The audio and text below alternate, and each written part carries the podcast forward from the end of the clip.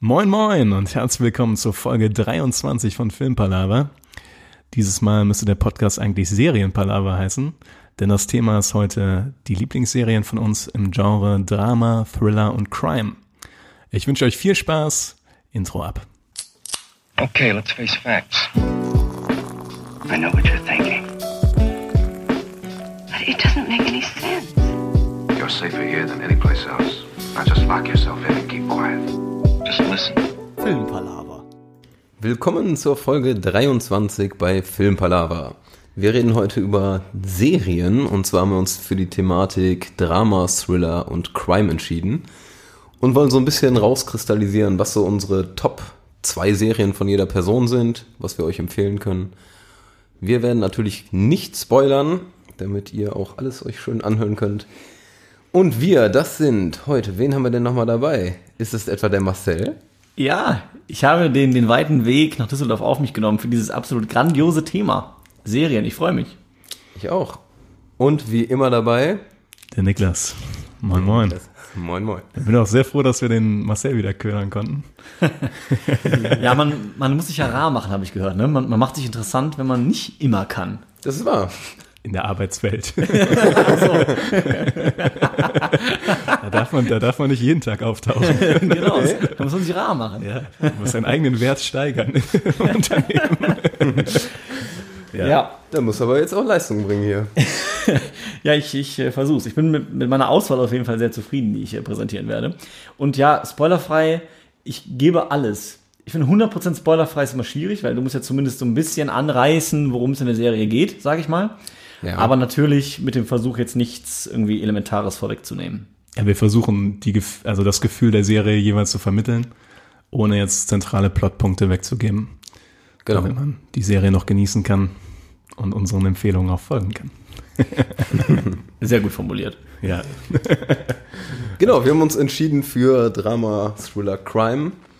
Und da ist natürlich die Frage, wo grenzt man das denn ein? Was würdest du darunter verstehen, Niklas? Boah, ja, das war auch echt direkt wieder eine schwierige Frage.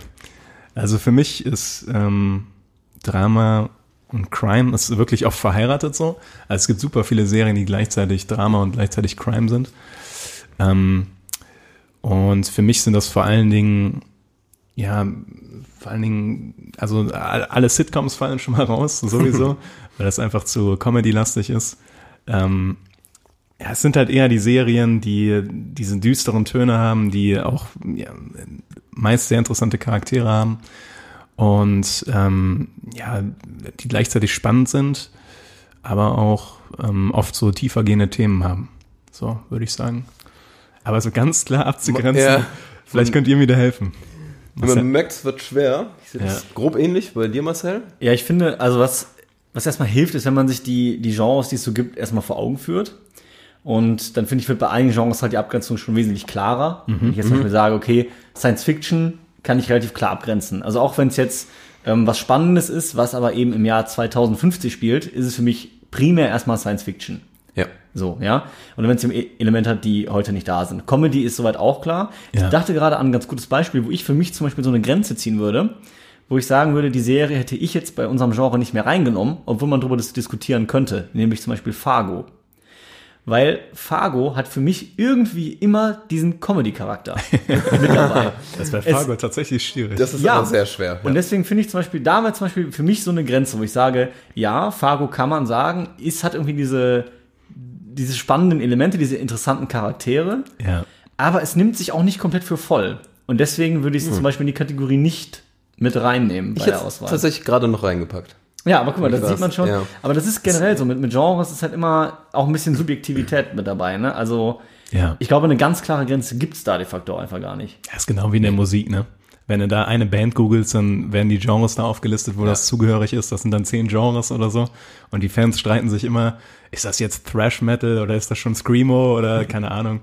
Das war jetzt wahrscheinlich ein Schöne Beispiele Beispiel. auch genannt. Ja, Was hast du sonst so für Musik?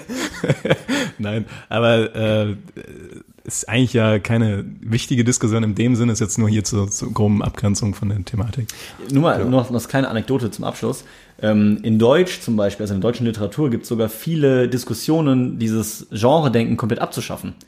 Weil es da viele Argumente gibt, dass man sagt, da denkt man zu sehr in diesen Kasten. Ja. diese Kategorien und äh, diese Genres gibt's de facto quasi nicht. Du kannst, also es gibt in jedem Werk literarisch betrachtet, hast du Einflüsse von anderen Genres mit drin. Auf jeden ja, Fall. auf jeden Und deswegen gibt es diese Diskussion, ob Genre-Denken überhaupt sinnvoll ist.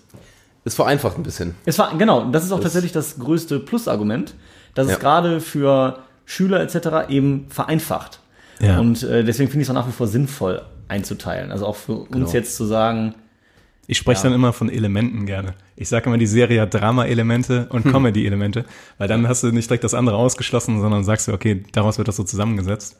Weil man kann zum Beispiel auch sagen, ähm, eine Serie, über die wir heute jetzt nicht reden werden, weil wir viel zu oft über die Serie geredet haben, Game of Thrones, ist Fantasy eigentlich vom Genre her, aber hat definitiv Drama-Elemente. Ja. Und auch Comedy-Elemente. Mittlerweile, je ja, nach, das stimmt, je ja. nach Folge, ja. Und äh, deswegen ist das schon ein guter Ansatz, finde ich.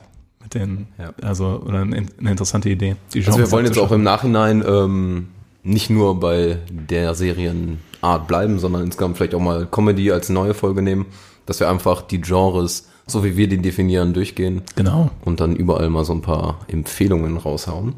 genau. Und damit können wir auch starten, denke ich mal. Ja, wer, wer hatte Lust zu starten? Ich würde sagen, der Gast, oder? Ja, gerne. Also, Gast. der Gast, der Gast ist heute fies. Bin ich jetzt schon der Gast? Degradiert zum Gast. Ah, das tut mir leid, Marcel, so wollte ich das nicht sagen. Ab 30 Prozent äh, bist du erst voll dabei. Bin ich dann wieder volles Mitglied, okay.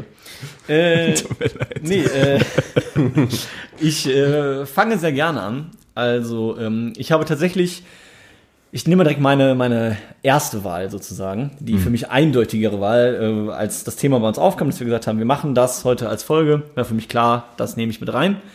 Meine absolute Lieblingsserie. Ähm, wenn du mich fragen würdest, Filme, Serien, alles gemischt, wem würdest du die meiste Punktzahl geben, wäre es für mich diese Serie und es ist Breaking Bad. So. Hast ja einen richtigen Geheimtipp ausgepackt. Ja, richtig Geheimtipp ist es jetzt nicht mehr, aber zu meiner Verteidigung, äh, ich weiß, dass über Breaking Bad auch sehr kontrovers diskutiert wird. Ich kenne viele, viele Leute, die Breaking Bad sehr, sehr langweilig finden und sehr eintönig und die damit gar nichts anfangen können.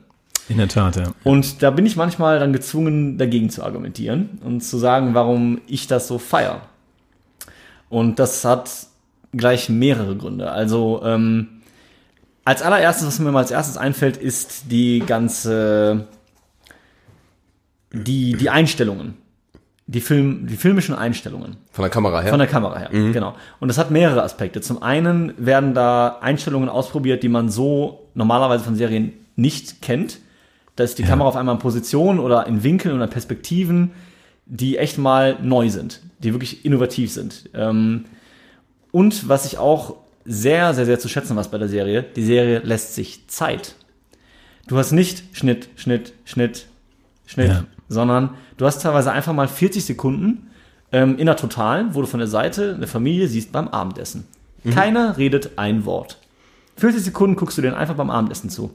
Und das Tolle ist, da das meiner Meinung nach auch sehr, sehr, sehr, sehr, sehr geniale schauspielerische Leistungen mit dabei sind. Äh, natürlich nicht durchweg, durch so eine komplette Serie hinweg hast du immer Stärken und Schwächen, aber im Großen und Ganzen finde ich die Leistungen sehr gut gelungen. Und ähm, obwohl du diese 40 Sekunden nur Abendessen siehst, erzählt das unfassbar viel. Wie die Blicke austauschen, äh, wer schnell ist, wer langsam ist, wer vielleicht gar nicht ist, wer sein Besteck gar nicht anrührt, wer mit wem Blicke austauscht, wer vielleicht nur stur nach, nach unten guckt, ähm, wer auf seinem Stuhl rumrückt. Es passieren ganz viele Kleinigkeiten, Ja. die super viel in dem Moment über das Verhältnis der Familie zueinander erzählt. Und das finde ich, da bin ich totaler Fan von. Ich finde immer, es ist immer besser, was zu zeigen, als es zu erzählen. Oder zu erklären. Oder zu erklären. Erklären Das ist das Allerschlimmste. Das Genau. ist halt Soap, wo immer alles erklärt wird. Ich bin gerade wütend. So, Ja. das ist so Soap, Soap-Level. Am besten mit so einer Dubline noch da drüber, ne? also mit so einem äh, Schauspieler, der einfach nur drüber redet. So. Am besten noch das, Ja. ein Schauspieler auch noch erklärt, was gerade passiert, weil man Ja. sonst nicht verstehen Ja. würde. Und ich liebe es, wenn eine Serie sich, wenn eine Serie so mutig ist und sich denn die, die Zeit nimmt und die Ruhe nimmt, das einfach mal stehen zu lassen und den Zuschauer das selber interpretieren zu lassen. Und das gibt's ja bei Breaking Bad an ganz vielen Stellen, dass gar nicht so viel geredet wird, sondern viel zwischenmenschlich passiert einfach. Da Mhm. bin ich riesiger Fan von. Zu Recht auch. Geht natürlich nur, wenn schauspielerisch die Leistung top ist. Das Weil das ist hängt wahr. damit sehr stark zusammen, ja. Ja, absolut. Da stimme ich dir definitiv auch zu. Stell dir mal vor, bei Jersey Shore machen die so eine 40 Sekunden total. ja, das ist halt dann, ja.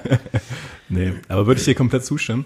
Ich glaube gleichzeitig, ähm, dass das slowe Pacing und die doch, äh, sag ich mal, fast schon mutige Wahl, oft so lange äh, Szenen stehen zu lassen, auch einer der Hauptgründe ist, dass ähm, viele Leute gerade die erste Staffel sehr langsam finden und da direkt wieder aussteigen. Ähm, wenn ich die Serie anpreise, sage ich immer, bitte quäl dich durch die erste Staffel, auch wenn es für dich schwer ertragbar, für mich war die überhaupt nicht schwer ertragbar. Also ich mo mochte die schon von der ersten Folge an. Ähm, aber viele haben Probleme mit der ersten Staffel, weil die doch schon sehr langsam ist. Ähm, aber danach ist es nur noch Payoff. Also Ja. da ist so viel Futter hinter jeder Szene, ähm, dass man wirklich ja richtig die Serie genießen kann und richtig dabei ist. Aber die erste Staffel kann ich verstehen, dass manche Leute sagen, die ist ein bisschen langsam. ich, ich verstehe es ja im Grunde genommen auch, aber es ist- geht mir dann genauso wie dir. Ich versuche dann die Leute zu motivieren, darüber zu kommen, weil, wie du schon sagst, die Serie hat unglaublich viel Payoff, die ist unglaublich gut durchdacht, von eigentlich Staffel 1 bis zum Ende. Auch ein Punkt, den ich der Serie ganz, ganz äh, hoch anrechne, dass sie eigentlich am Höhepunkt quasi gesagt haben, hier ist die Geschichte an einem Ende angelangt. Das ist, die Serie zieht sich nicht über einen eigentlichen Endpunkt hinaus, sondern die haben gesagt, obwohl die Einschaltquoten sehr, sehr gut waren, obwohl sie mit der Serie richtig Geld gemacht haben, ab der zweiten, dritten Staffel lief das halt richtig gut, ähm, haben sie gesagt, nach der fünften Staffel ist Ende. So, obwohl sie locker bestimmt noch zwei, drei Staffeln hinterher hätten produzieren können, was die Nachfrage anging. Aber sie Locker. haben halt bewusst gesagt, nee, da beenden wir die Serie, weil da ist die Geschichte für uns auserzählt. Tatsächlich auch die Serie, finde ich, mit dem besten Ende. Ja, Weil meistens halt, genau, einfach noch Money gecatcht wird. Genau, dann wird halt einfach nur noch hinausgezögert und das ist in der Serie halt, finde ich, nicht so. Ich fand mich bis zum, bis zur letzten Folge gut unterhalten. So, und das muss man auch erstmal schaffen, über fünf Staffeln hinweg, dass man nicht das Gefühl hat, boah, jetzt habe ich voll den Hänger drin. Ja. Und das hatte ich bei der Serie halt tatsächlich gar nicht. Da passiert so viel und Und in der Tat hat Breaking Bad auch keine schlechte Staffel. ja, Keine, also es gibt ja oft Serien, die irgendwie zwischendurch mal Schwächeln. schwächeln, eine Staffel lang oder sowas und dann wurden da ein paar äh, Schreiber ausgetauscht oder so, dann ging es wieder nach oben. Kommt ja schon mal vor, Breaking Bad hat das überhaupt nicht. Also da, ich würde es fast sogar sagen, vom Commitment her, wie man in der Serie dran ist, ist das wie so eine lineare Linie nach oben. Also du bist immer weiter drin und immer tiefer drin. Es gibt Ja. ein, okay, ich würde sagen, es gibt einzelne Folgen, die sind ähm, geschmacklich vielleicht für den einen oder anderen nicht immer äh, ich denke da gerade an die Folge die- Stichwort Fliege, die, ne? Die Fliegefolge, Ja. ja. Ja. Ähm, ohne jetzt mehr zu verraten. Ähm, aber man kann die, man, das ist eine Serie, die kannst du als komplettes Paket jemandem verkaufen und sagen, das ist einfach super gute Arbeit. Das wird nicht schlechter. Das kannst du dir angucken und du musst dich, also außer du hast dich wirklich ein Problem mit der ersten Staffel, so, dann musst du dich halt dann durchhangeln. Aber danach kriegst du halt so viel zurück. Tu es einfach. Für die drei Personen, die Breaking Bad noch nicht gesehen haben, tut es. So. Ich fürchte, es sind mehr als drei sogar, aber Ja, werden es sein. Und es werden halt viele sein, die halt gesagt haben, ich habe es mal versucht, aber habe es aufgehört. Und auch denen möchte ich nochmal sagen, gebt dem Ding nochmal eine Chance. Also, wie gesagt, wie Niklas schon sagt, quält euch mal durch die erste Staffel durch. Wobei ich dieses Quälen echt, ich kann es gar nicht Ja, ja. nachvollziehen, aber ich muss es jetzt so formulieren, weil ich halt weiß, dass diese Ansicht eben da ist. Und äh, es wird sich lohnen am Ende, weil die krass, also die Serie hat so eine gute Spannungskurve einfach. Ja. Es gibt so unfassbar spannende Szenen und Folgen. Also ich bin absoluter Fan und ich möchte jetzt auch gar nicht mehr darüber sprechen. Ich denke, es ist soweit zu Breaking Bad erstmal alles gesagt, ähm, ohne jetzt das, also ohne dass ich was spoilern könnte. Also rein jetzt, was so den Spannungsbogen angeht, was die Charaktere angeht. Ähm, Vielleicht kann man wirklich für die Leute, die, für die drei Leute, die Breaking Bad noch nicht gesehen haben, kurz so eine, eine kurze Synopsis geben, worum es da eigentlich geht. Ja, also Das haben wir mal ganz grob erklärt. Ähm, Hauptfigur ist ähm, Walter White, der ist äh, Familienvater, also der hat seine Frau Skylar und einen Sohn, der eine Gehbehinderung hat. Der Ja. hat genau. Und äh, seine Frau ist die schon am Anfang Schwanger. schwanger? Die ist schon direkt schwanger, ne? sonst wäre es jetzt gespoilert. Ja, das heißt gespoilert, aber, Aber ich meine, also es ist, schlimm, ja, es ist ja. auf jeden Fall ziemlich am Anfang direkt. Ja. Ähm, und der ist Chemielehrer an einer Schule. Und der bekommt dann ähm, ganz überraschend quasi aus dem Nichts die Diagnose, dass er schwer krebserkrankt ist. Und dass er nur noch ein paar Monate zu leben hat.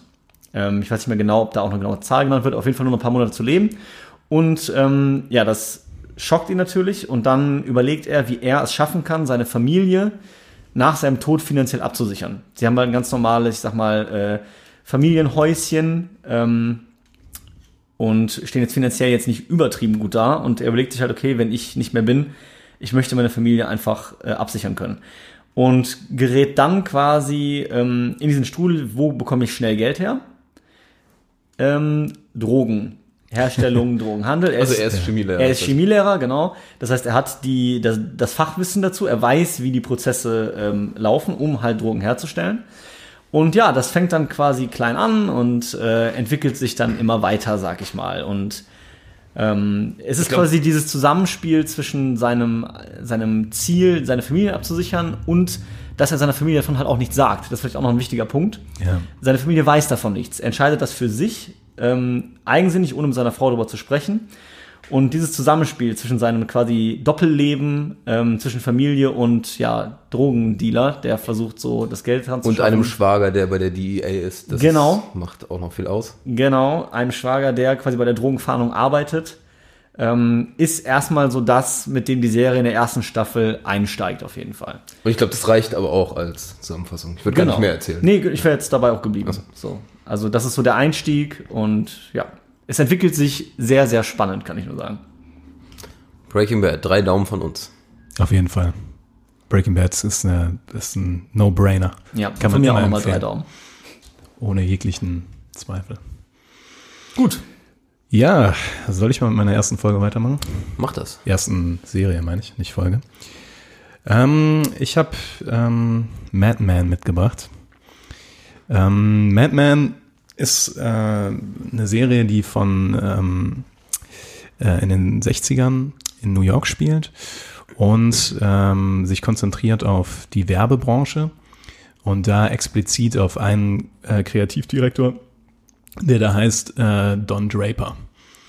Und ähm, die Serie ist vielfach gefeiert schon und ist ähnlich wie Breaking Bad auch kein Geheimtipp. Ähm, aber auch hier höre ich öfter mal, auch von meinen Kollegen hier, dass man, dass viele in der ersten Staffel ausgestiegen sind oder nie so richtig in die Serie reingekommen sind. Ich zum Beispiel. Ja, Ich habe es nie versucht. okay. Da kann ich euch beiden nochmal empfehlen, das nochmal zu versuchen. ähm, denn die Serie ist äh, super spannend, weil das so eine richtige, ja, ich würde sagen, man overused das Wort zwar, aber es ist so eine richtige Charakterstudie von dem Hauptdarsteller und auch von den Nebendarstellern. Ähm, Hauptdarsteller ist John Hamm, der den Don Draper spielt. Und dann gibt's noch eine, ähm, eine Frau, die eine weitere Hauptrolle in der Serie spielt, die heißt, die Rolle heißt Peggy Olson. Und sie spielt eine junge äh, Werbetexterin, die versucht, in der Branche hochzukommen. Und da merkt man gerade, dass gerade noch in den 60ern äh, gegenüber Frauen am Arbeitsplatz noch heftige Hindernisse da in den Weg gestellt wurden. Also Emanzipation ist eines der zentralen Themen der Serie. Ähm, super interessant, fand ich. Und man braucht tatsächlich ein bisschen, bis man reinkommt. Aber wenn man einmal sich an die Charaktere gewöhnt hat, die auch durchaus, weil die auch teilweise sehr geheimnisvoll konstruiert sind, absichtlich. Also man kriegt im Verlauf der Serie immer mehr Hintergründe von diesen Charakteren und versteht daher immer mehr die Handlungen, die sie getan haben. Ähm, aber das führt auch dazu, dass man am Anfang erstmal Probleme hat reinzukommen, weil man erstmal gegen so eine kalte Wand stößt. Also weil man halt nicht direkt alles von diesen Charakteren erfährt. Man sieht am Anfang nur die Fassade, man sieht bei Don Draper nur das perfekte Familienleben. Ähm, oder bei Peggy Olson, wie sie ähm, da in der Werbebranche einsteigt. Äh, aber man sieht sehr schnell die Risse da in der Fassade und wo es dann in die, sag ich mal, interessanteren Hintergrundgeschichten geht. Ja. Und Also, ja. also ähm, wäre es für dich quasi eine Empfehlung aufgrund des Inhalts der Serie, primär. Ja, wobei man aber auch sagen muss, dass die, dass das Gefühl der 60er unglaublich gut dargestellt ist, finde ich. Also, ähm, wenn ich, Ich, weiß noch, äh, von dem, was ich gesehen habe, Ja. da wird auch auf jeden Fall Kette geraucht. Ja, da wird Kette geraucht und Kette getrunken. Also, das ist echt, äh, der Konsum ist da schon heftig. Das muss man aber auch sagen, dass die ähm, Werbeagentur, in der Donald Draper arbeitet, zum Beispiel für Lucky Strike die Werbung macht. So, das ist direkt in der ersten Folge, das ist kein, Spo- kein Spoiler. Ähm, aber das war halt die 60er noch, wo die auch alle dachten, das wäre gesund. da gibt's, ja. Auch, gibt's auch wunderschöne Szenen damit. Ähm, aber die Serie kann ich super empfehlen, weil es einfach, äh, ja, es ist einfach interessant, sich mit den Charakteren auseinanderzusetzen. Ist die äh, Geschichte zu Ende erzählt und wie viele Staffeln gibt's? Ähm, boah, lass mich nicht lügen. Also es, es spielt über einen Zeitraum von zehn Jahre insgesamt. Äh, die Geschichte ist zu Ende schon. Ähm, es sind, glaube ich, sechs oder sieben Staffeln. Bin ich mir jetzt gerade nicht hundertprozentig sicher. Ähm, aber da muss man leider sagen, was Breaking Bad nicht hat. Madman hat teilweise schwache Staffeln. Gerade im hinteren Drittel. Auch die letzte Staffel hat mir persönlich nicht so gefallen. Aber gerade die ersten drei oder vier Staffeln, die kann man sich sehr gut geben. Weil man da, vor allem, ich sagte ja gerade schon, die Geheimnisse von den Charakteren werden erst nach und nach aufgedeckt. Und ich sag mal, je mehr Geheimnisse noch da sind, desto mehr bist du auch selber am Rätseln. Warum macht er das gerade? Und es wird im Endeffekt immer irgendwann in einer Staffel Entfernung aufgeklärt quasi. Mhm. Ähm, aber am Anfang bist du noch sehr viel am Rätseln. Und es sind auch sehr, ähm, also es sind, äh, es ist eine HBO-Serie. Und, äh, nee, warte, stimmt gar nicht. Nee, sorry, das war, das war falsch, ich glaube Lionsgate. Aber ist egal. Aber ähm, die äh, Hauptcharaktere sind nicht unbedingt sympathisch. Das mhm. heißt, also die sind eher, ja, man merkt, dass die Probleme haben und man weiß auch nicht, ob man die mögen soll oder nicht, weil die Sachen, die machen zum einen Teil Sachen, die man, wo man sagt so, yay, go for it. Und zum anderen in der nächsten Szene machen sie dann auf einmal also Handlungen, wo du denkst so, was bist du für ein fucking Arschloch, ey. Aber das ist halt, das macht gute Serien aus, finde ich, dass man äh, mhm. nicht immer dabei ist. Hat Sopranos ja auch, meiner Meinung nach. Und ähm, ja, so Breaking Bad ja auch zum Beispiel. Er passt sehr gut in diese Drama-Kategorie. Okay. Aber mich würde mal interessieren, Marcel, äh, warum du am Anfang erstmal so abgestoßen warst von Mad Men. Ich, ich war am Anfang gar nicht abgestoßen. Ich fand tatsächlich die ersten zwei, drei Folgen auch echt cool. Aber ich hatte irgendwie das Gefühl, und da lag es vielleicht auch daran, dass ich der Serie nicht genug Zeit gegeben habe.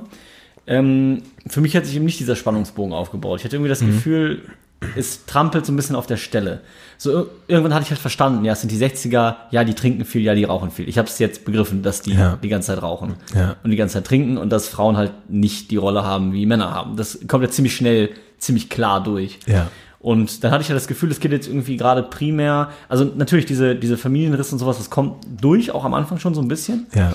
Aber ich hatte halt trotzdem das Gefühl, es geht primär irgendwie jetzt um diese Werbebranche, darum, okay, da, wie, wie läuft diese Werbebranche in, in den 60er Jahren ab? Was ja auch interessant ist, fand ich. Was auch interessant ist, ja, ja, ja. aber ähm, es hat mich halt in dem Moment nicht so gepackt, dass ich dachte, okay, da bleibe ich jetzt noch weiter dran. Ja. Ich kann jetzt auch nicht mehr, ist auch schon ein paar Jahre her, ich weiß jetzt nicht mehr genau, wie die Umstände waren, ob ich dann in dem Moment eine andere Serie noch mitgeguckt ja, habe, ist ja oft so, ne? die mich mehr gecatcht hat oder so, aber auf jeden Fall habe ich es halt nach den ersten sieben, acht Folgen oder so nicht mehr weitergeguckt. Ja, dazu muss man natürlich auch sagen, dass Mad Men ist eine reine Dialogserie eigentlich. Also es ist quasi auch lange Folgen, also 45 Minuten, glaube ich, ähm, aber die halt von den Gesprächen leben. Also da passiert halt also ja. passiert jetzt zum Beispiel nicht irgendwie, dass jemand auf einmal erschossen wird oder sowas oder die eine krasse Verfolgungsjagd haben oder sowas oder so. Das, es geht halt mehr darum, wie die Charaktere untereinander agieren und ähm, ja, wie sich das Leben von denen entwickelt. So. Ich kann verstehen, dass das nicht für jeden was ist oder dass man das auch teilweise vielleicht ein bisschen ja nicht so catchy findet. Ähm, aber ich mochte es sehr. So. Ja, ich, ich würde mal sagen, ganz primär wichtig dafür ist, dass man auch einfach vielleicht die Zeit gerne mag oder gerne was von der Zeit sehen will, oder? Dass man sagt, 60er Jahre. Ja, das war, ja, war für mich aber jetzt nicht so das Riesending. Nee? Also, okay. Ja, ich fand das ganz cool. Die haben es halt cool gemacht. Mhm. Ähm, also man hat super krass das Gefühl, dass es wirklich in dieser Zeit gespielt hat. Aber die 60er sind jetzt nicht unbedingt eine Zeit für mich, wo ich äh, so nostalgische Gefühle ja, habe. Okay. Habe ich ja auch noch nicht gelebt. du hast letztens gedacht, du warst 43. Ja. Aber hast du echt ja. noch nicht da gelebt. Hast ja, habe ich gelogen, ja. Aber stimmt, wenn ich 43 wäre, dann, dann äh, hätte ich trotzdem nicht in den 60ern ja, ja. gelebt. Ja.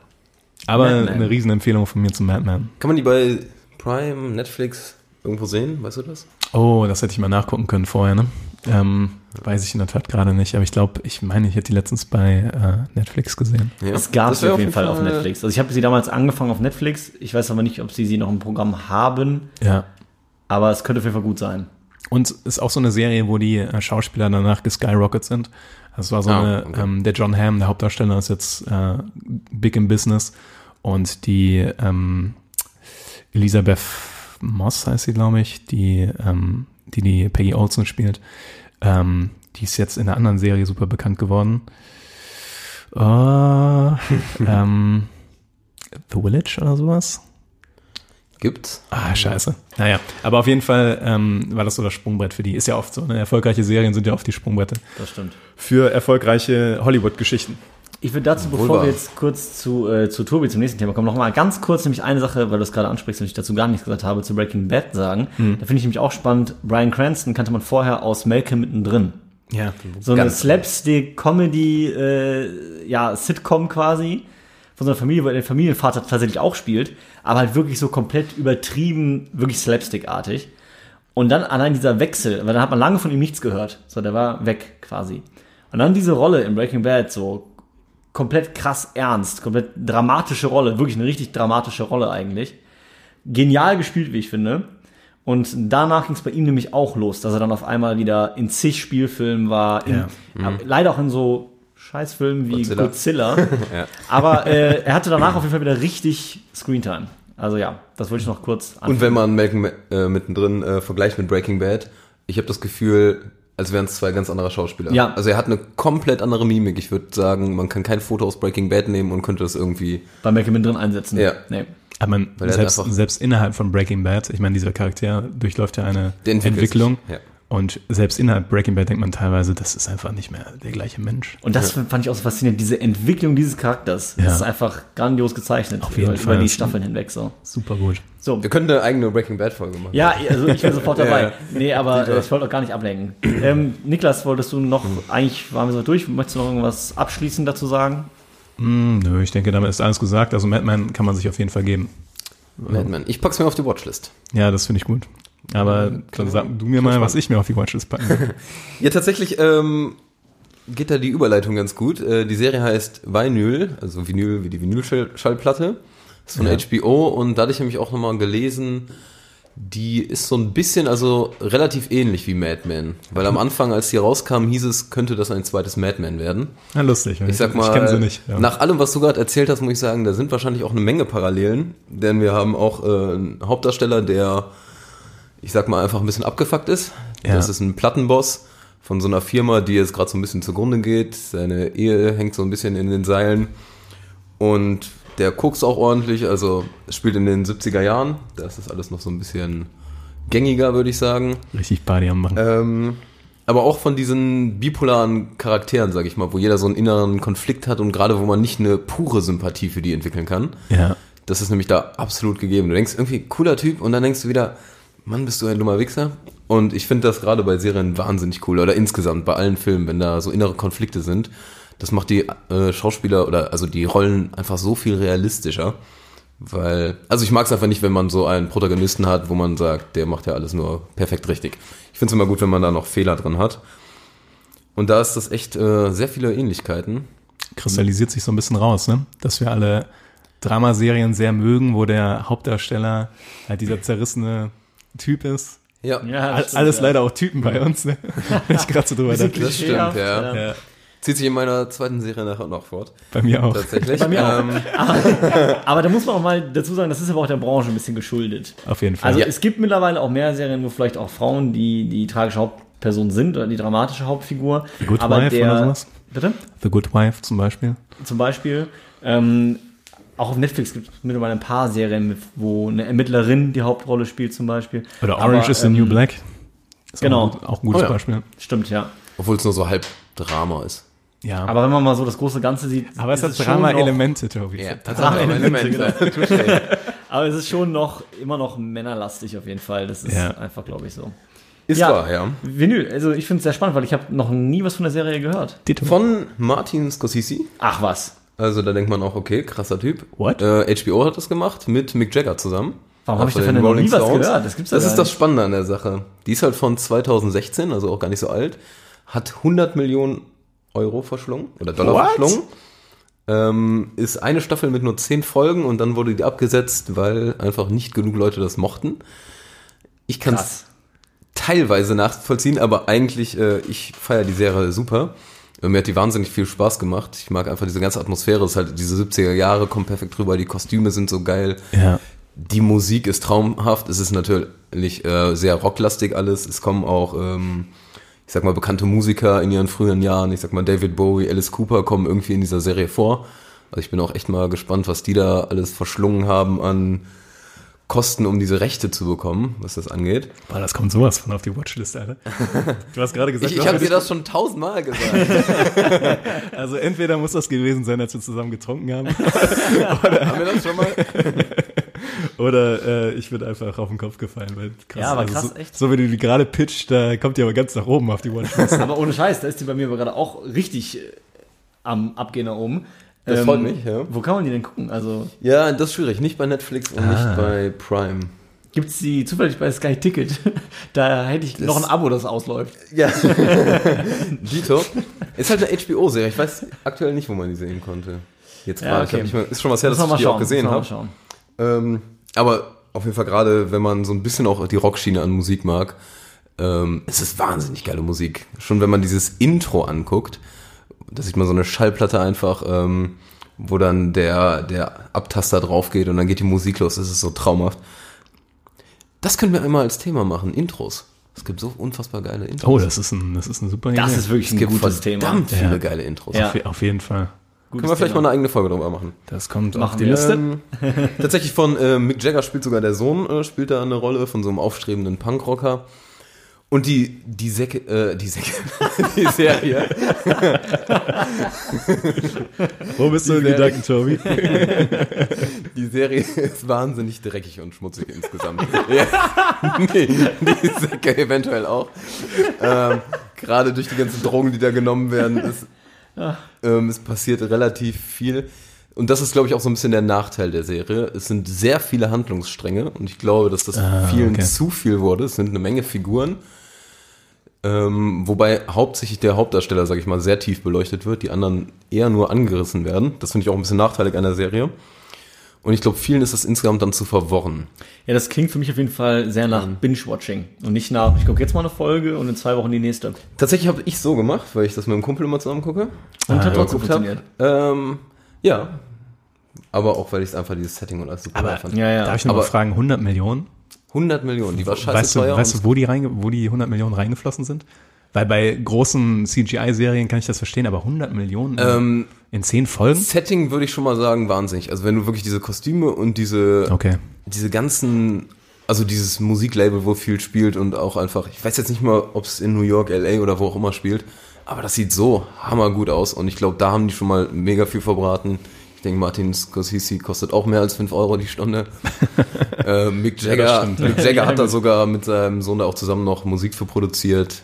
Und diese ganzen Rechte, ich glaube, das hat wahnsinnig viel verschlungen. Ja, crazy. Ist halt auch schade, dadurch, dass es so teuer war, haben die dann, also nach der ersten Folge hatten die gesagt, äh, zweite Staffel kommt sofort. Aber dann zum Ende hin war dann klar, dass das doch zu teuer war. Und gerade weil 2016 kamen die ja raus, da war Netflix und Prime dann doch schon relativ am Abgehen und HBO als Bezahlsender hatte ja doch noch ein paar mehr Probleme, dagegen zu konkurrieren. Ich denke, dass das mit eingespielt hat. Obwohl HBO ja eigentlich im Moment sich den Arsch voll Geld verdienen müsste mit Game of Thrones. Ja, das stimmt. Ist wohl. wahr, ja. Ähm, Würde man meinen zumindest. ja. Aber gut, vielleicht wollen die den äh, Arsch von Geld auch nicht in die Tonne hauen. ja, ich meine, wenn die halt sehen, dass die Nachfrage nicht da ist, dann ist Das das, halt das so. Das ist Problem. halt das Business. Also wo Ja, ja, klar. die Zahlen halt nicht stimmen, wo die mehr reinbuttern, als sie rausbekommen, ist ja für die kein Geschäft. Genau. Das ist ja auch ganz interessant bei Netflix im Moment, ne? wie die Serien teilweise recht flott abgeschossen werden. Ja. ja. Oder, Es wird aber viel getestet auch. ja, das stimmt, ja.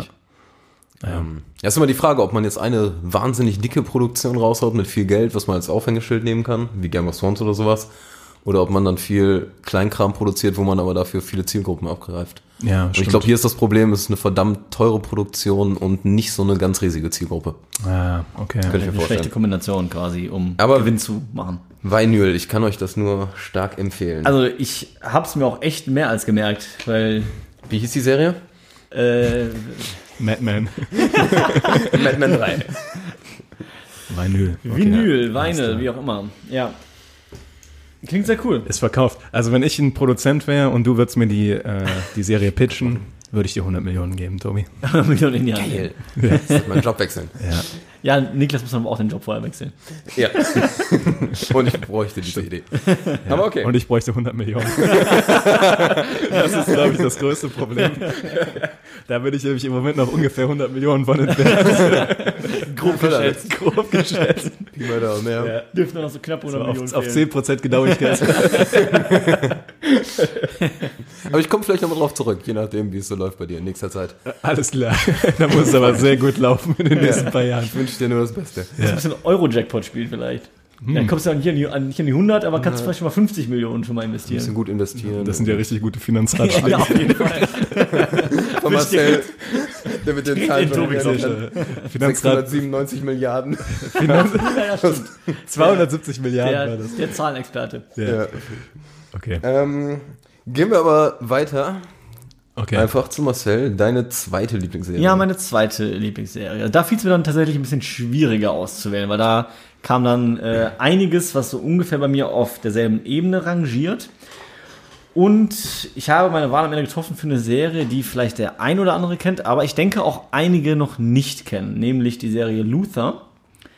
Ähm, ist eine ja eher so crime-lastigere Serie im Prinzip ähm, von BBC produziert, spielt auch in und um London. Und ähm, es geht eben um den ja Detective ähm, John Luther. Und John Luther gespielt von Idris Elba, den wahrscheinlich auch doch vielleicht schon mal ein paar mehr Leute kennen. War als James, neuer James Bond Genau, öfter angedacht. eventuell als neuer James Bond, äh, hat im Net Netflix-Film ähm, Beasts of No Nation, glaube ich, hieß der, ne? Ja. Äh, die mit einer der Hauptrollen gespielt, als da Führer der Rebellen, die äh, kleine Kinder zu äh, Soldaten ausbilden. Sehr krasser Film. Und krasser Sehr Film. krasser Film. Und finde ich auch da sehr gute schauspielerische Leistung. Ich finde Idris Elba ist eh ein sehr, sehr guter Schauspieler. Ähm, Im neuen von Stephen King in der Verfilmung, Der dunkle Turm. War das nicht Ja, der war auch Idris Hauptdarsteller? Elba. Genau, ja. Und der ist jetzt auch Und in dem Spin-off von Fast and the Furious. Und der war doch auch hier bei äh, Thor, war der doch hier der Heimdall, Wächter. Ha Heimdall, genau. Heimdall. Da kennen wahrscheinlich dann die meisten den eher. Wahrscheinlich von Thor Heimdall. Ja, da hat er zwar nicht so einen riesen Auftritt, aber ja.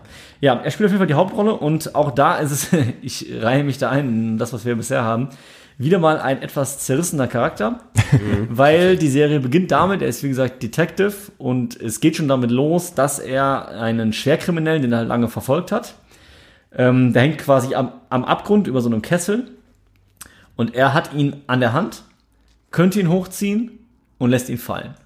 Das ist zumindest kein Spoiler, das passiert Das ist kein Spoiler, Minuten. das ist wirklich die erste Szene, die man sieht. Also damit beginnt die Serie. Ja.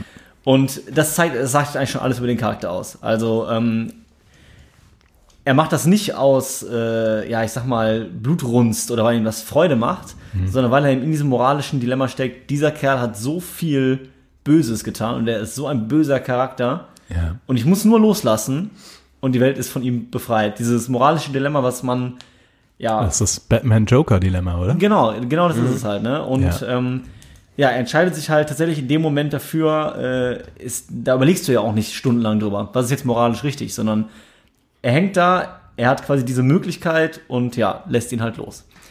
Und ähm, im weiteren Verlauf ist es dann eben auch so, dass er eben jemand ist, der sich krass in die Arbeit vertieft.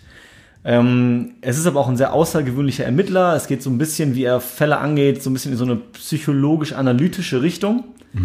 Also er ist halt jemand, der sehr gut meistens den, den Gegenpart oder den, den er halt versucht aufzuspüren oder zu jagen, ähm, einschätzen kann. Oder äh, gerade wenn es auf, auf einen direkten Kontakt hinausläuft, ist es halt jemand, der gut einschätzen kann, oder ja, das ist zumindest seine Stärke als Detective, quasi dieses Verhandeln, ne, dieses mit den Leuten reden. Und dadurch, dass er sich aber so krass in die Arbeit vertieft, hat er halt eben auch Probleme im Privatleben, wie man das eben so kennt, Also, sag ich Das ist schon mal. so ein, so ein Film-Element, ne?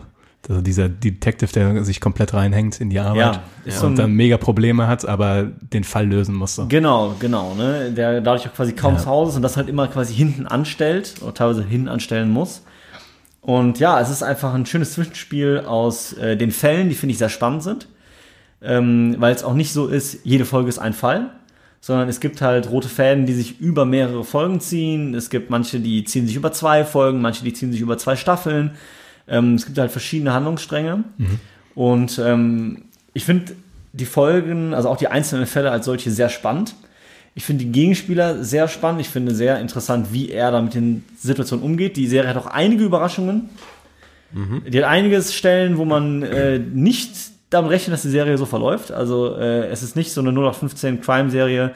Jede Folge ist ein neuer Fall, der Fall wird gelöst, neue Folge. Ja. Sondern da passiert wesentlich mehr im, im, im Hintergrund. Und ähm, die vierte Staffel, es gibt bisher vier, also anders. Es gab vier Staffeln.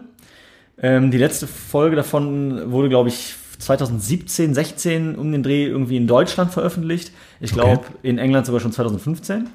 Und jetzt, ganz aktuell, ist es nämlich tatsächlich so, dass äh, BBC ähm, die Staffel 5 ausstrahlt. Die gibt's aber in Deutschland eben jetzt quasi noch nicht. Die wird Okay, jetzt verstehe. in Deutschland eben noch synchronisiert. Und ich habe eben noch mal nachgeschaut, weil ich es auch nicht so ganz genau wusste. Mitte des Jahres soll die fünfte Staffel rauskommen, bestehend aus vier Folgen, die vermutlich oder vielleicht auch den Abschluss darstellen könnten. Also Die Serie ist schon recht weit fortgeschritten in dem, was sie erzählt. Der Schauspieler wird wahrscheinlich auch immer teurer. Wa- Wahrscheinlich auch das. Ähm, und es werden noch mal vier Folgen. Äh, zum Vergleich, Staffel 4 waren nur zwei Folgen. Ja. Also es ist auch keine Serie, die irgendwie äh, pro, Ich- pro Staffel schon, ja. 20 Folgen hat, sondern Ja. ähm, es sind, glaube ich, in der ersten Staffel vier, fünf Folgen. Dann ist, dreht sich immer so vier, fünf Folgen. So ein bisschen ähnlich wie bei Sherlock. Genau, es geht so ein bisschen in die Richtung, aber sie haben trotzdem keine Spielfilmlänge. Also es Ja. ist trotzdem, glaube ich, Ah, okay. 50-minütig oder so.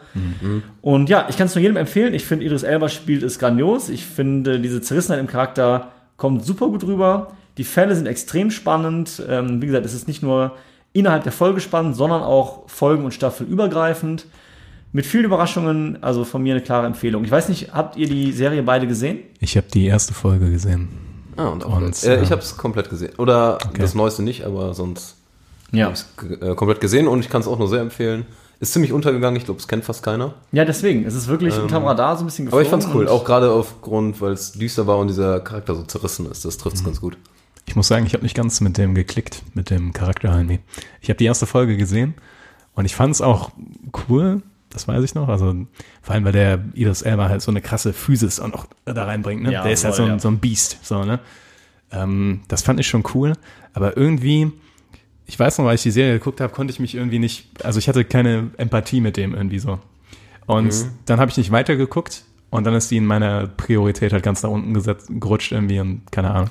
Wie man es halt so kennt. Ja, ja. Ja, es mag jetzt vielleicht auch ja, eine individuelle Sache sein irgendwie, aber ich habe nicht ganz geklickt, obwohl ich Idris selber eigentlich sehr gerne habe als, als Schauspieler. Ja, also da wahrscheinlich ähnlich wie bei den anderen Serien auch. Erste Folge ist halt immer nur die erste Folge. Ja, ich ne? weiß, also, ich weiß. Ja. Ähm, die Serie hat ja noch viel zu bieten, was danach kommt. Also äh, Vielleicht muss ich das auch mal nachholen. Das, Ja. Äh, manchmal ist man auch einfach nur schlecht drauf, guckt die erste Folge, denkt so, hm, weiß nicht. Ja. Hatte ich bei Rick and Morty damals noch. Habe ich die erste Folge gesehen, fand ich nicht gut und dann, jetzt liebe ich Rick and Morty. ist, ist bei mir immer noch so. Ich habe die ersten zwei Folgen gesehen, danach keine Ahnung. Äh, bei mir auch. okay. Weil, weil die fand ich so abgespaced, dass ich dann raus war. Aber Aber, ähm, ja. ja. um nochmal kurz zu sagen, warum ich die jetzt gewählt habe, weil ich dachte mir in diesem Bereich, ähm, Drama ist für mich Breaking Bad primär und ähm, Luther ist für mich primär immer noch Crime. Es Ja. hat diese anderen Aspekte, Thriller-Aspekte und so und auch Drama-Aspekte, aber es ist für mich primär immer noch Crime in erster Linie. Und bei den Crime-Serien sticht die für mich positiv krass heraus gegenüber vielen anderen. Die halt immer dasselbe Konzept machen, immer das gleiche und die macht halt schon einige Dinge anders und deswegen ist das von mir eine Empfehlung in diesem Genre auf jeden Fall. Okay. Ich habe eine wunderschöne Überleitung. Wenn du mit äh, Lufa durch bist soweit. Ich bin durch, ja. Denn. Idris Elba hat seine Karriere gestartet mit der Serie, die ich jetzt habe. Oh, Ja. not bad. Idris Elba ist nämlich bekannt geworden durch The Wire. Das ist äh, eine alte HBO-Serie. Anfang der 2000er wurde die produziert. Auch kein unbeschriebenes Blatt, würde ich mal sagen. Nee, ist relativ bekannt. Ähm, allerdings kenne ich trotzdem viele Leute, die sie nicht gesehen haben. Ich Ja, weiß ich zum Beispiel. Ich auch.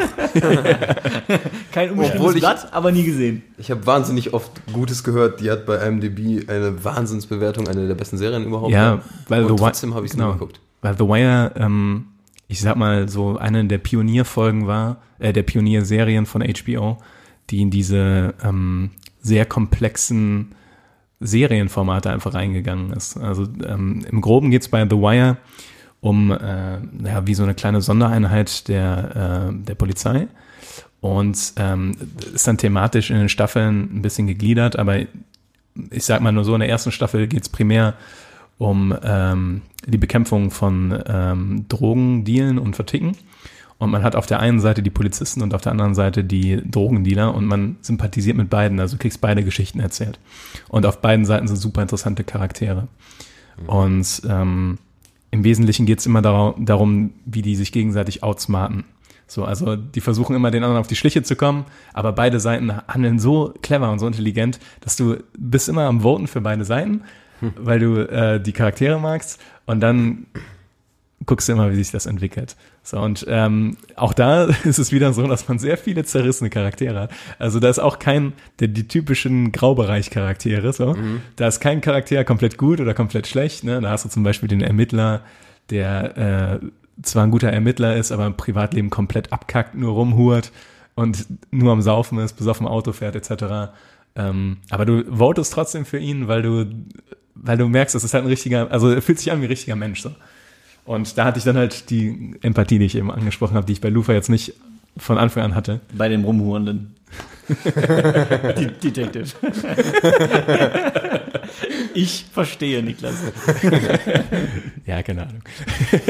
Aber Idris Elba ist wirklich phänomenal in der Serie. Also ich habe, ich kannte damals, als ich The Wire gesehen habe, ist bei mir jetzt auch einige Jahre her.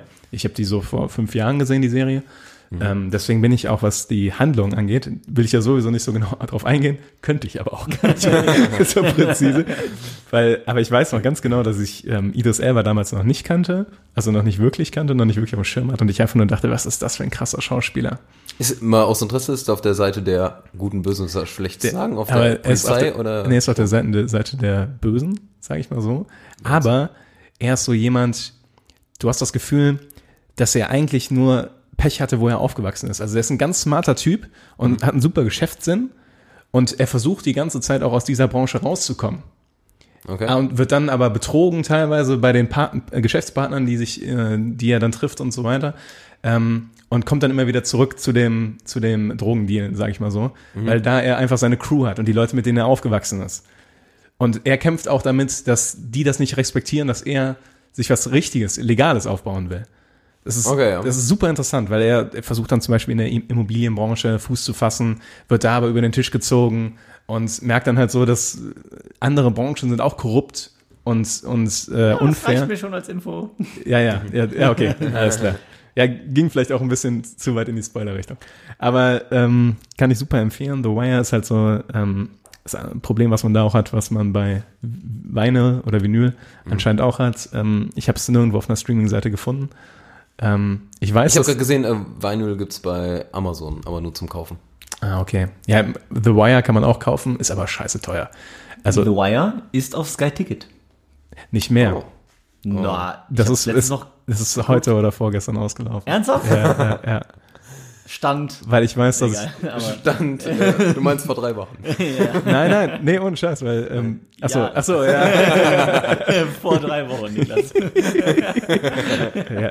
Ja, es ist, okay, es ist das nicht mehr auf. Sky-Ticket, meines Wissens nach. Ja.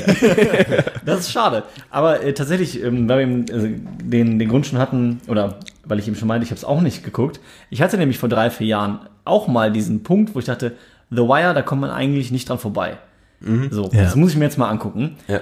Und es gab es einfach nicht ab Staffel 1. Es gab es bei Amazon Prime ab Staffel 3 oder 4. Ich dachte, ja toll, was, was bringt mir das denn? Ja. Ich kann nicht bei Staffel 4 einsteigen. Ich meine, es, es würde sogar halbwegs funktionieren, weil die Staffeln in sich geschlossene Geschichten sind. Auch. Ah, okay. Aber Aber, die das? Charaktere sind Aber übergreifend will, und ja das, eben. Und, ja. und wer, wer will dann eine, eine Serie, die so gefeiert ist, bei Staffel 4 anfangen? vor allem, weil die erste Staffel auch phänomenal ist. Also Ja, so und dann, dann hat mich halt so ein bisschen äh, die Motivation verlassen, weil ich habe die Plattform, die ich so äh, gucken konnte, halt Netflix, Amazon Prime etc. Kinoxteo. Äh, da gab es halt nichts. Nee, da hätte ich es wahrscheinlich gucken können. ja. So, aber da, da gab es es halt nicht und dann, ja, war das Ja. so ein bisschen erledigt und gibt es ja Kann ich- scheinbar kann ich gut immer noch nachvollziehen. nicht aktuell, Also ich habe ich hab heute Morgen nachgeguckt, da kostet die erste Staffel bei Amazon in HD immer noch 25 Euro. Boah, ey, Boah. das war ein, das Da war habe ich, ein Brett, ey. hab- da hab ich aber echt gedacht, ey Leute, das ist von 2002 oder 3 oder Ja, ja, sowas. das ist echt- da hab ja. ich, äh, ihr macht immer noch so viel Reibach damit? Vor allem, da gibt es auch, ich glaube, acht Staffeln, neun Staffeln, Ja. auf jeden Fall einige. Ja, ja, einige gibt's da. Also, naja. Wie, wie würdest du, hast du Hm. die alle gesehen? Ähm, ich habe die damals alle gesehen, glaube ich. Jetzt mal rein, ich weiß, es ist eine Weile her, aber rein vom Gefühl her hatte da auch wahrscheinlich auch mal ein paar schwächere. Das hat, glaube ich, ein bisschen abgenommen. Momente, Also ja. es ist eher so, Also eher so, den, der Anfang ist top. Ja. Das, was, ich sag mal, das ist ja so der Normalfall, ne? dass die ersten vier Staffeln oder sowas, bei manchen Serien sogar noch weniger, wie zum Beispiel Californication oder sowas, da finde ich, also manche, es sind oft zwischen den ersten zwei oder den ersten vier Staffeln, wo die Serien ihre absoluten Höhepunkte haben. Und wo es dann auch ausgereizt ist irgendwann. Genau, und dann danach ist es quasi nur noch die Cash Cow, wo mit mittlerem äh, Drehbuch nur noch so Folgen produziert werden, gefühlt.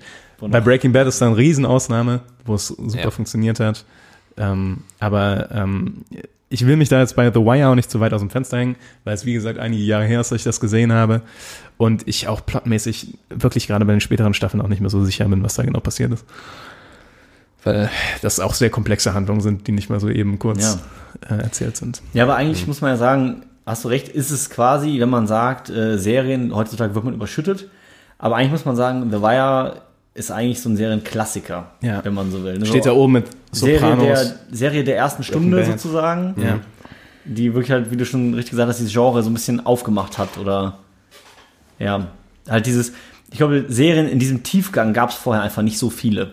ja. Ich glaube, mit So. Sopranos ging es ja los, tatsächlich. Das war ja so Sopranos, die ja, erste genau, so war auch so, wirklich. genau, auf jeden Fall, ja. Und das wäre auch spannend. Ich glaube, ohne diese Serien wäre heute auch der Serienmarkt nicht so, wie er ist. Wahrscheinlich, weil da Weil, also erst das ganze Potenzial, einfach. genau, es waren immer Filme und Ja. dieses ganze Potenzial, was eine Serie bietet, dieses Auserzählen, Ja. ja. das kam dann erst dadurch, dass man gemerkt hat, oh krass, okay, ich kann einen Charakter da halt so fein zeichnen und die Leute finden das spannend, einen Charakter so fein ausgezeichnet zu sehen. Und ich glaube auch, ähm, so eine Serie wie Tobi jetzt noch für uns hat, wäre nicht entstanden ohne The Wire. Weil Tobi hat jetzt ja noch so einen richtigen Primus der Branche hier. Was habe ich denn, Niklas? Ja, du hast True Detective noch dabei, oder? Genau. ja. Und äh, Also, ja. Während Vinyl jetzt nicht so der Klassiker ist, sage ich mal, True Ja. Detective sollte ja eher fast jeder kennen. Also meiner Meinung nach sollte das jeder kennen. oh, da wäre ich mir nicht so sicher. Ja, das Problem auch ist nicht nämlich so sicher, auch, ehrlich ähm, das ist nämlich ähnliches Problem wahrscheinlich wie bei The Wire, ähm, dass es einfach nicht bei Prime oder Netflix oder diesen gängigen einfach zu streamen ist, sondern man da äh, auf andere Streaming-Seiten zurückgreifen muss. Ich weiß nicht, ob ähm, ob es bei Sky, HBO oder wo auch immer war. Ähm, Boah, gute Frage. muss, müssen wir nochmal rausgucken. Aber True Detective, für wen das kein Begriff ist, eine Detektivserie, die allerdings, ähm, sagen wir mal, die erste Staffel ist so ein bisschen das Aushängeschild, weil Staffel 2 und 3 sind vollkommen unabhängig davon. Ganz neue Schauspieler, ganz neue Storyline. Kann man eigentlich auch äh, vollkommen unabhängig voneinander gucken. Aber ich sage jetzt einfach mal bei der ersten Staffel zwei Detectives, die ähm, miteinander ermitteln innerhalb von drei Zeitebenen, was das Ganze sehr spannend macht. Also es geht über Rückblenden und äh, Geschichten, die erzählt werden, aber das so, dass die Story fortlaufend ähm, ja sich so herauskristallisiert. Das ist halt wahnsinnig gut gemacht, fand ich. Und die beiden Hauptdarsteller sind, sagen wir mal, genauso zerrissen wie in allen anderen Serien, die wir toll finden. Ich weiß nicht, ob das so ein persönliches Lieblingsding von uns ist oder ob das insgesamt gute Drama Ich glaub, das ist das Genre. aufmachen. Ich glaube, das ist das Das macht schon Genre, viel genau. aus, ne? Ja. Ich glaube, da, da sind einfach, das war auch diese Zeit, oder das ist auch immer diese Zeit gewesen von diesen ähm, Anti-Helden.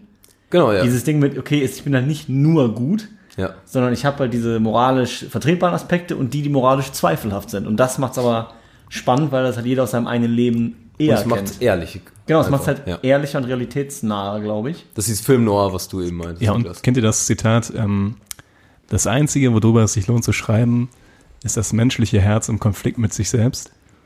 Ist ein gutes Zitat. Kenn ich nicht, aber bringt's auf den Punkt. Das hat, ähm, ja, mir fällt gerade leider der Name nicht ein, aber das hat ein Schriftsteller gesagt, als er seinen Nobelpreis bekommen hat. Ähm, aber ja, das äh, trifft ziemlich genau, finde ich. Also das Interessanteste ist, wenn der Charakter in sich äh, Konflikte hat, die er lösen will. Und ähm, du schaust dem Charakter dabei zu, wie er diesen Weg geht quasi. Ich achte Ja. auch immer mehr bei Filmen und Serien drauf, die ich gucke, ob das so gegeben ist oder nicht. Und tatsächlich entscheidet sich an der Stelle oft im Nachhinein auch, ob ich den Film gut finde oder nicht. Ja, es passiert auch oft, ohne dass man darauf Also achtet. unterbewusst. Ja, ja, genau. Im Ja, Nachhinein, ja. ja. Ähm, genau, aber viel zu viel wollte ich für True Detective nicht spoilern. Ähm, es ist eine tolle Kameraarbeit. Die Schauspieler, das ist äh, Woody Harrelson und Matthew McConaughey, ähm, die machen einen wahnsinnig, wahnsinnig geilen Job. Ich habe also selten in der Serie so eine tolle Schauspiel schauspielerische Leistung gesehen. Oh ja. absoluter Hit. Ähm, das ist auch nur die erste Staffel. Zehn Folgen sind auch alle so um die Stunde Länge, soweit ich weiß. Und es ist eine super spannende Story und alles einfach top und cool. Ähm, die zweite Staffel, da scheiden sich die Geister. Viele waren sehr enttäuscht. Ich fand die auch super gut. Ich war Und- enttäuscht. Ja, ich, ich verstehe auch, ähm, es war sehr äh, schwer, da in die Fußstapfen Ich wollte sagen, das aber, ne, zu treten. wenn du Fast so schon große unmöglich. Fußstapfen hast, dann ist es halt auch schwierig, da nachzulegen. Aber sie hat ein bisschen was Neues gewagt im Vergleich zur ersten Staffel. Das ist bei vielen nicht so gut angekommen. Ich fand die Ja. aber insgesamt cool, auch von den Leuten und Charakteren. Auch interessant, interessant besetzt auch, ne? Mit Sehr interessant. Colin Farrell. Ja, Vince Vaughn. Rachel McAdams. Aber lohnt sich auf jeden Fall auch zu gucken. Ne? Definitiv.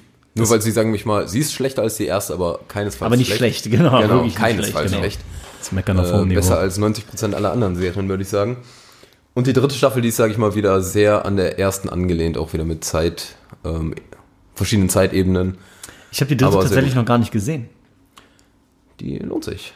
Wann, seit wann gibt's denn die eigentlich? Weil, Seit die ersten zwei habe ich nicht gesehen, aber die ist dritte. noch ein nicht so Jahr maximal.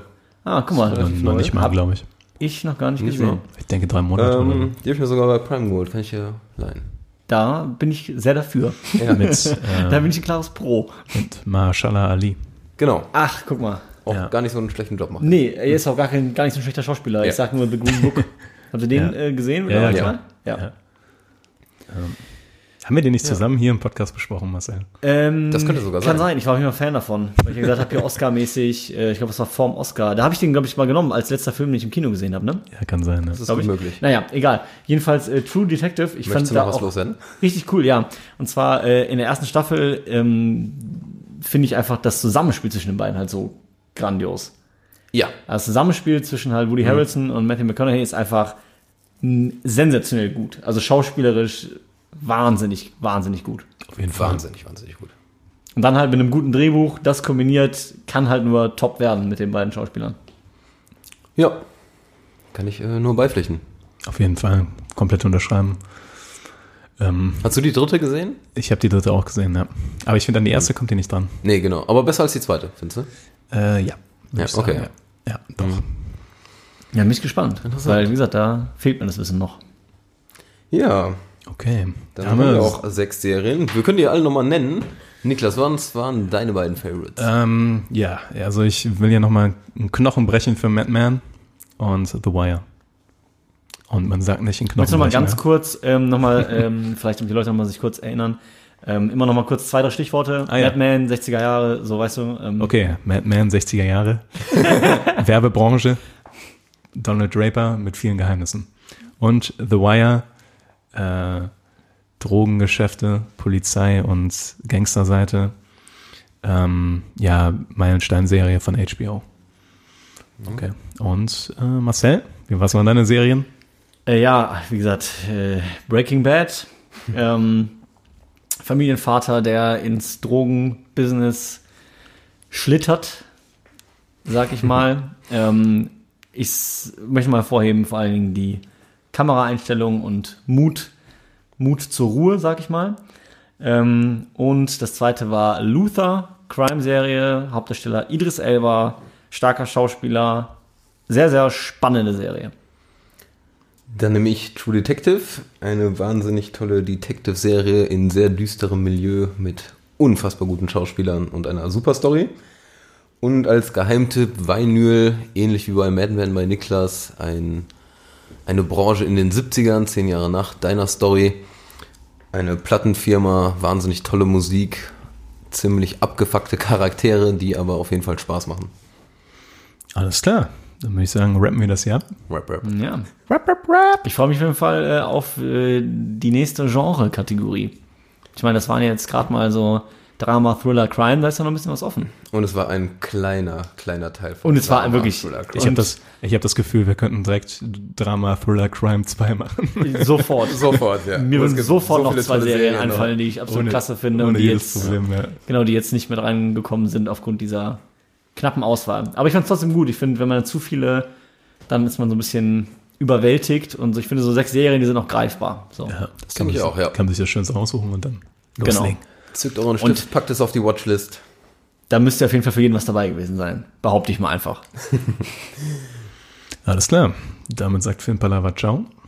und bis zum nächsten Mal. Ciao, ciao.